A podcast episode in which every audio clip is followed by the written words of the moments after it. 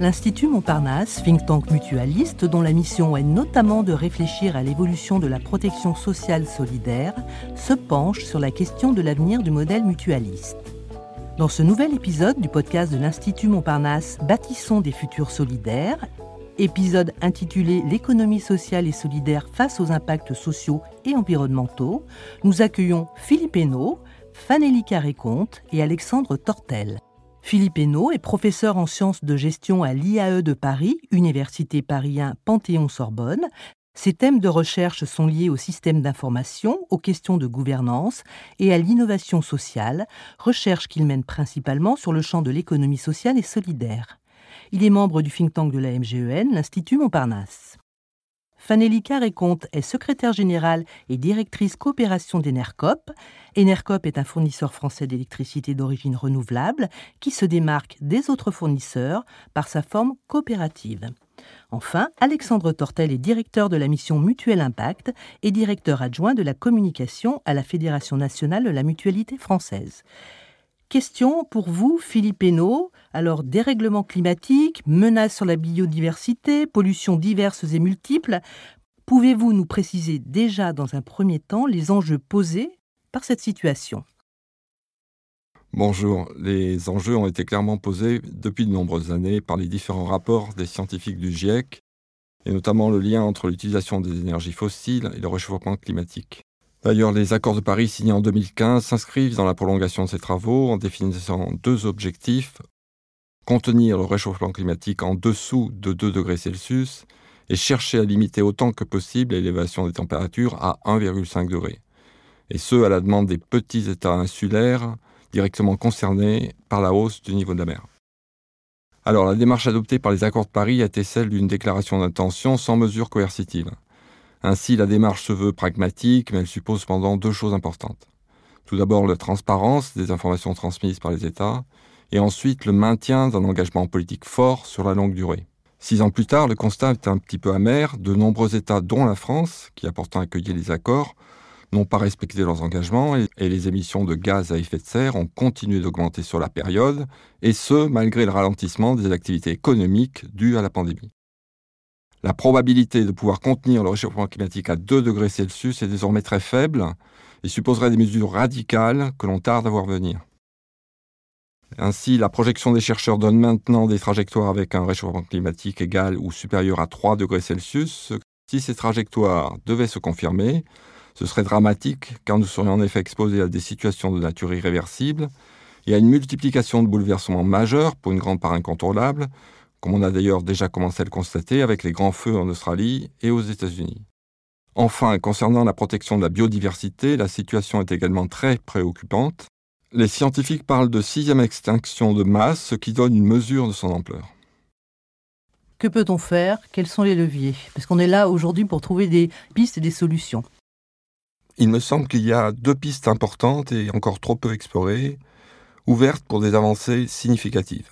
Dans un premier temps, la transparence des processus et la force d'un engagement sur le long terme ne peuvent pas se limiter aux seules décisions des États et au seul renvoi vers la responsabilité de chacun.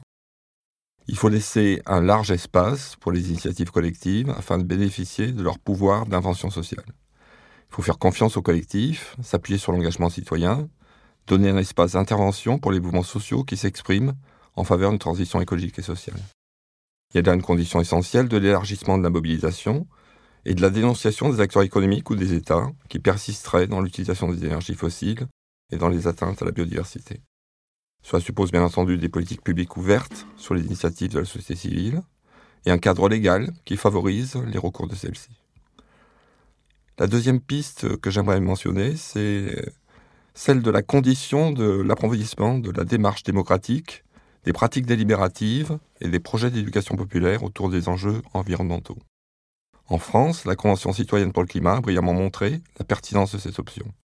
Le rapport issu des 150 citoyens tirés au sort a pour la première fois mis au jour des propositions à la hauteur des enjeux qui sont face à nous. On peut seulement regretter que le pouvoir politique n'ait pas su saisir cette chance historique qui lui était offerte pour transformer toutes ces propositions en loi alors si on reprend maintenant ces deux pistes d'action, on s'aperçoit que les organisations de l'économie sociale et solidaire sont particulièrement adaptées aux enjeux que nous avons affrontés. Ce sont des organisations multi-acteurs capables de rassembler de larges collectifs, engagés autour de projets partagés sur les mêmes territoires. Ce sont aussi des organisations reconnues par la loi de 2014 pour leur gouvernance démocratique et qui ont, pour une partie d'entre elles, une très longue expérience dans l'éducation populaire. Les mutuelles, tout comme les associations et les coopératives, ont donc une fonction essentielle à remplir afin de garantir une transition environnementale qui soit également socialement juste. À ce titre, elles peuvent jouer le rôle de catalyseur pour les changements radicaux de comportement que nous avons à faire maintenant. On leur donne la parole, peut-être Philippe Hénaud. On a avec nous Alexandre Tortel. Alors, Alexandre Tortel, quel est le rôle et l'implication des mutuelles face à ces enjeux? Je crois que vous faites déjà beaucoup. Expliquez-nous. Alors, bonjour. Euh, en, effet, les, mutuelles ont, au cœur de leurs préoccupations hein, ces enjeux de euh, santé environnementale et finalement aussi de, transformation du, modèle économique pour faire face aux, enjeux climatiques qui, euh, qui sont devant nous. Et la mutualité française déjà a réalisé un, un baromètre santé avec l'AMF en novembre 2000, euh, en novembre 2020. C'est important. Euh, les mutuelles sont ancrées dans les, euh, dans les territoires proposent des solutions concrètes avec les collectivités territoriales et on a voulu aussi, avec l'Association des maires de France, de faire un portrait sur les enjeux de santé dans les territoires et donc évidemment autour de la question de la santé environnementale.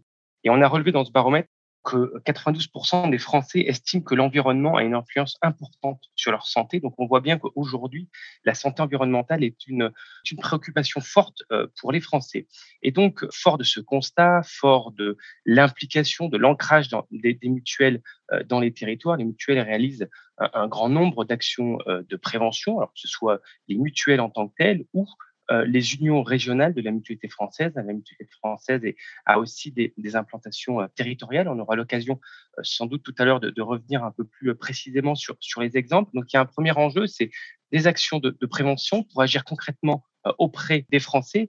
Et puis aussi, il y a un deuxième, deuxième enjeu, deuxième axe, euh, les, mutuelles sont des, investisseurs responsables, ce sont euh, des, acteurs euh, qui veulent investir dans, l'économie réelle et donc elles ont décidé de se rassembler, une partie des mutuelles ont décidé de se rassembler autour d'une nouvelle stratégie d'investissement en créant un fonds d'investissement Mutuel Impact qui a été lancé en, en novembre 2020. et donc ce fonds d'investissement a vocation à euh, investir sur le champ de la santé et du médico-social euh, dans des entreprises à fort impact social et euh, environnemental. Donc deux axes d'intervention qui illustrent la volonté des mutuelles d'agir sur cet enjeu et d'être aux côtés des Français et aux côtés des acteurs de terrain qui agissent justement pour améliorer la santé des, Français. Ils répondent en tout cas à cette préoccupation qu'ils ont, comme vous l'avez relevé via le baromètre et ses enseignements. Donnez-nous quelques chiffres parce que il faut qu'on se rende compte de l'ampleur de cette action. Quelques chiffres concernant euh, ce fonds et puis les actions qui sont menées, je dirais, quotidiennement aux quatre coins de la France. Mutuel Impact, à ce jour, c'est 44 euh, mutuelles, 44 euh, mutuelles qui représentent la diversité euh, du mouvement euh, mutualiste. Il y a des petites euh, mutuelles, des très grandes mutuelles, des mutuelles de la fonction publique, des mutuelles interprofessionnelles, des mutuelles issues de groupes de protection sociale. Il y a des mutuelles santé, des mutuelles retraite, prévoyance. Donc c'est l'ensemble du mouvement mutualiste qui s'est rassemblé. C'est 52 millions d'euros qui ont été réunis dans le premier closing et l'objectif est d'arriver à courant 2000, 2021 à un closing autour de 80-100 millions d'euros pour avoir un fonds d'investissement qui a une force de frappe importante et donc qui peut agir euh, pour investir dans un grand nombre d'entreprises. Mutual Impact, euh, à ce jour, avec ses 52 millions d'euros, c'est à peu près entre 20 et 25 entreprises qui seront euh, financées par, par ce fonds. Voilà en quelques chiffres ce que représente Mutual Impact. En matière de, de prévention, ce que je peux vous dire, c'est que les unions régionales, notre réseau prévention, c'est à peu près 430 actions de prévention qui ont été euh, réalisées en, en 2020 sur, sur l'ensemble du territoire, euh, et puis de nombreuses actions qui sont réalisées par les mutuelles elles-mêmes. Donc, on, on, voit bien une diversité des actions qui peuvent être réalisées. Je voudrais qu'on se tourne maintenant du côté de Fanelli, Fanelli Carré-Comte.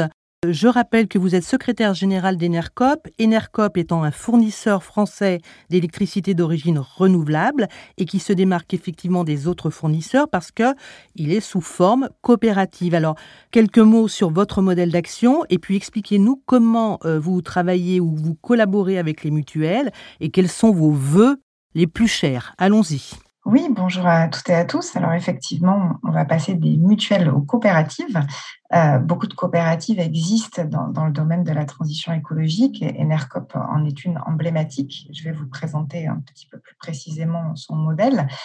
Enercop a été créé en 2005 au moment de l'ouverture à la concurrence du marché de l'électricité, lorsque EDF a perdu le, monopole de ce marché.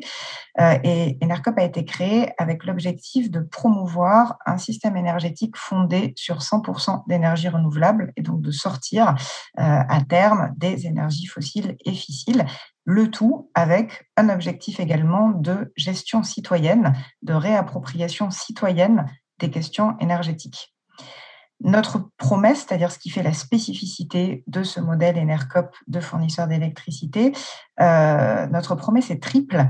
Le premier élément, c'est d'alimenter nos clients. Alors aujourd'hui, nous en avons 100 000 en énergie renouvelable. Et donc, pour cela, nous passons des contrats directs avec 340 producteurs indépendants d'énergie renouvelable, euh, qui peuvent être des producteurs d'énergie solaire, éolienne, hydraulique, un petit peu de biomasse. Et donc, nous sommes en contrat direct avec ces producteurs pour alimenter nos 100 000 clients. Alors, sur la question de la coopération avec les mutuelles maintenant, est-ce que vous pouvez nous, nous préciser comment, comment les actions peuvent s'articuler? Alors, il y a plusieurs choses qui peuvent être faites en matière de coopération euh, inter, on va dire, organisation. Euh, d'une part, les mutuelles, en tant qu'organisation, peuvent agir finalement dans leurs propres pratiques environnementales et dans leurs propres choix énergétiques. Euh, je vous ai parlé tout à l'heure des 100 000 clients d'Enercop. Nous avons des personnes physiques, mais nous avons aussi des personnes morales. Et parmi celles-ci, par exemple, euh, plusieurs mutuelles du groupe Vive sont des clientes Enercop approvisionnées donc en énergie renouvelable. Et puis, on pourrait également citer des mutuelles d'assurance. Il y a d'autres exemples. Le deuxième élément, c'est que euh, Alexandre a, cité tout à l'heure euh, le fonds euh, Mutuel Impact, qui est, je crois, ciblé autour de questions essentiellement de, soins, de santé et de médico-social, eh bien, il me semble que les mutuelles pourraient réfléchir à élargir finalement le champ de leur soutien et de leur accompagnement financier, parce que la transition écologique ne se fera que de manière globale et transversale. C'est-à-dire qu'effectivement, euh, il y a cette question centrale de la santé, mais il y a également les questions de mobilité, d'alimentation, de consommation alternative, etc. Et tout cela doit faire système. Et il se trouve que dans tous ces domaines-là, finalement, de nombreuses initiatives coopératives se sont développées ces dernières années avec des modèles qui vont être des modèles innovants, autant d'alternatives finalement au modèle des fameux GAFAM. Euh, je pourrais citer l'exemple de Mobicop, qui est une plateforme de, coopérative de covoiturage, euh, Circuit, une plateforme d'accompagnement des circuits courts alimentaires, euh, qui est la première coopérative d'intérêt collectif ferroviaire qui vient de se créer. Et donc l'enjeu est que tous ces modèles finalement se mettent en système pour construire un écosystème alternatif au service de la transition écologique au sens large. Et je crois que les mutuelles pourraient venir soutenir finalement de telles ambitions transversales de mise en système de toutes ces initiatives euh, de l'économie sociale et solidaire et du monde coopératif qui œuvrent à cette transformation profonde de notre modèle social et économique. Alors, réagir plus large, euh, plus global, hein, c'est en creux euh, votre message. Alexandre Tortel, est-ce que vous avez le sentiment que les mutuelles en font assez ou qu'elles peuvent en faire davantage encore, au-delà du champ de la santé que vous avez évoqué tout à l'heure? Alors justement, pour, faire écho euh, au, propos de, de Fanny Carré-Comte, le, positionnement du, fonds d'investissement mutuel impact, justement, c'est d'avoir une, stratégie d'investissement euh, aussi euh, sur cette dimension euh, environnementale. on le positionne comme le premier fonds impact sur le champ de la santé et du médico-social, mais l'objectif, c'est sur ce périmètre d'activité-là, d'avoir des critères en matière environnementale forts. On sait qu'aujourd'hui, la décarbonation de l'industrie, elle est indispensable pour atteindre les objectifs climatiques de, de la France. Euh, et donc, à ce titre-là, dans nos investissements, euh, lorsque l'on va investir euh, dans des industries, par exemple, on va investir dans une entreprise de biens médicaux, et donc, à travers cet investissement, on va travailler avec cette entreprise à une stratégie bas carbone, à décarboner, à contribuer, à lui donner des objectifs de décarbonation importants. Et donc, on, voit concrètement qu'avec ce fonds d'investissement, on va agir directement euh, pour aussi transformer euh, des acteurs économiques, toujours sur notre champ d'intervention, mais ça c'est extrêmement important. Mais on regarde aussi euh, des entreprises qui apportent des solutions pour améliorer la qualité de l'air ou encore pour améliorer la qualité des, eaux rejetées par les industriels. Donc c'est au cœur de notre stratégie d'investissement. Mais par contre, la cohérence de ce fonds, c'est d'intervenir auprès d'entreprises de la santé et du médico-social euh, qui euh, recoupe finalement euh, le périmètre d'activité des, des mutuelles. Et puis notre enjeu, c'est évidemment, à travers ces investissements, de pouvoir aussi créer des synergies opérationnelles avec les établissements mutualistes. Si on investit dans une start-up qui euh, apporte des solutions pour améliorer la qualité de l'air euh, intérieur, par exemple, c'est tout à fait des dispositifs qui pourraient être déployés dans nos établissements, dans nos crèches. Et, donc, on, voit cette, euh, cette, cette ambition qu'on a avec Mutuel Impact, qui est d'agir concrètement pour transformer l'économie de notre euh, secteur, de notre environnement, et puis de créer des passerelles, des synergies opérationnelles avec nos propres établissements.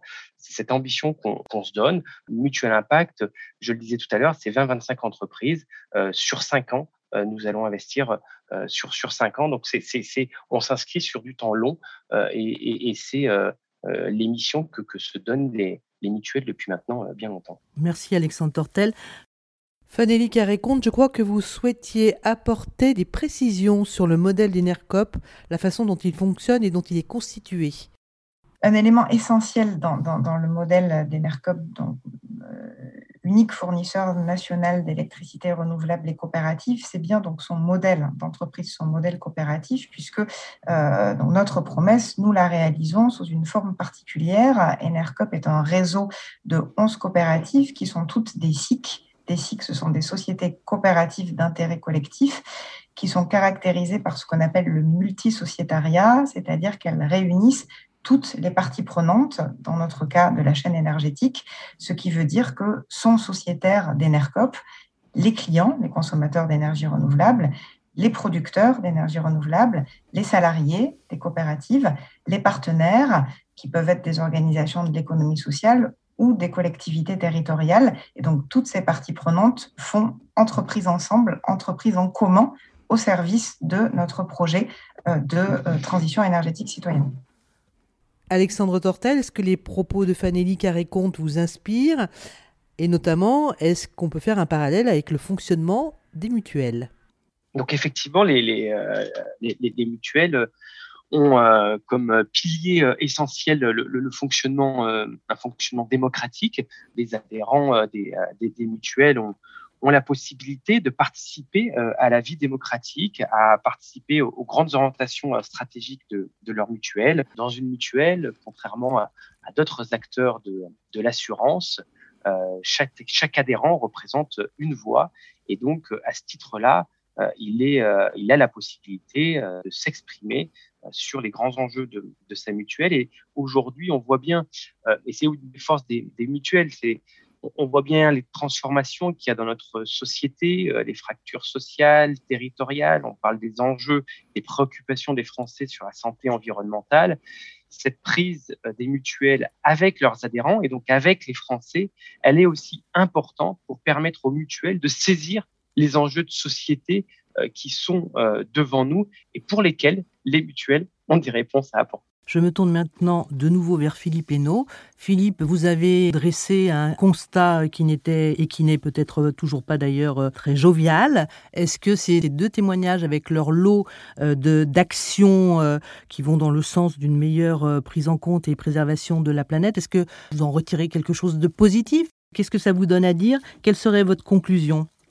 Oui, tout ça c'est très positif. C'est sûr que les deux interventions que nous venons d'écouter montrent la pertinence des projets mis en œuvre par les acteurs de l'économie sociale et solidaire, et surtout le, bénéfice de la coopération entre ces acteurs. Hein. Alexandre Torstel en a parlé, et ainsi que Fanélie Carré-Comte. Il y a des synergies positives à développer entre les acteurs de SS et plus généralement entre tous les acteurs des territoires engagés sur le chemin de la transition. Ces synergies peuvent sans doute se construire et se renforcer autour de, trois perspectives que j'aimerais maintenant avancer. La première a été énoncée par la chercheuse américaine Elinor Ostrom, qui a été la première femme à obtenir le prix Nobel d'économie en 2009. Elle a notamment montré que la préservation des ressources naturelles passe par le choix des communs, c'est-à-dire par le pouvoir donné à des collectifs auto-organisés. En délibérant et par l'expérience partagée au plus près de ces ressources, ces collectifs sont à même de produire, de, faire respecter les règles communes, indispensables à la protection de celles-ci. Les communs apparaissent comme une alternative précieuse à la gestion privée ou comme une opportunité nouvelle pour euh, repenser l'action publique.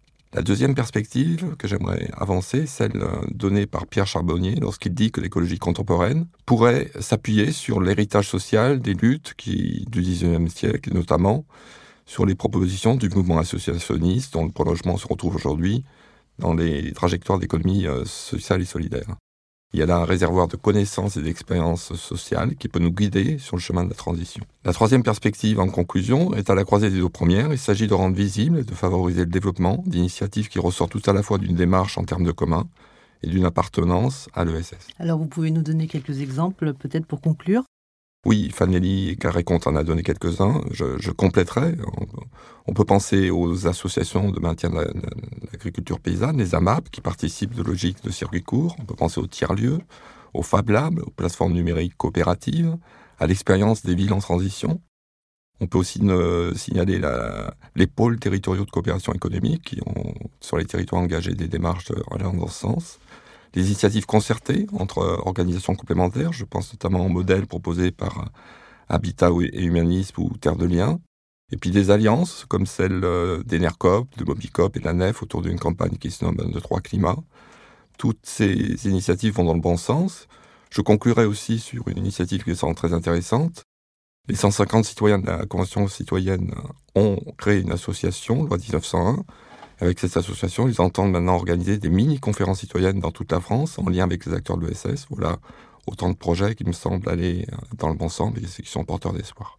Mais écoutez, ça valait la peine, je pense, de se poser ce matin. J'en profite pour euh, remercier nos deux interlocuteurs, donc Alexandre Tortel et Fanélie Carré-Comte. Merci Philippe Hainaut pour euh, ces propos qui sont rassurants, disons-le. Alors, c'était bien l'objectif de ce podcast, l'économie sociale solidaire face aux impacts sociaux et environnementaux, qui appartient à la série Bâtissons des futurs solidaires. C'était forcément passionnant, nous espérons que ce podcast vous a donné de nouvelles clés pour mieux comprendre les enjeux du modèle mutualiste. Podcast à écouter et réécouter sur le site de l'Institut Montparnasse, bien entendu, sur celui de Podcasters Media, ainsi que sur toutes les plateformes de podcast. À bientôt!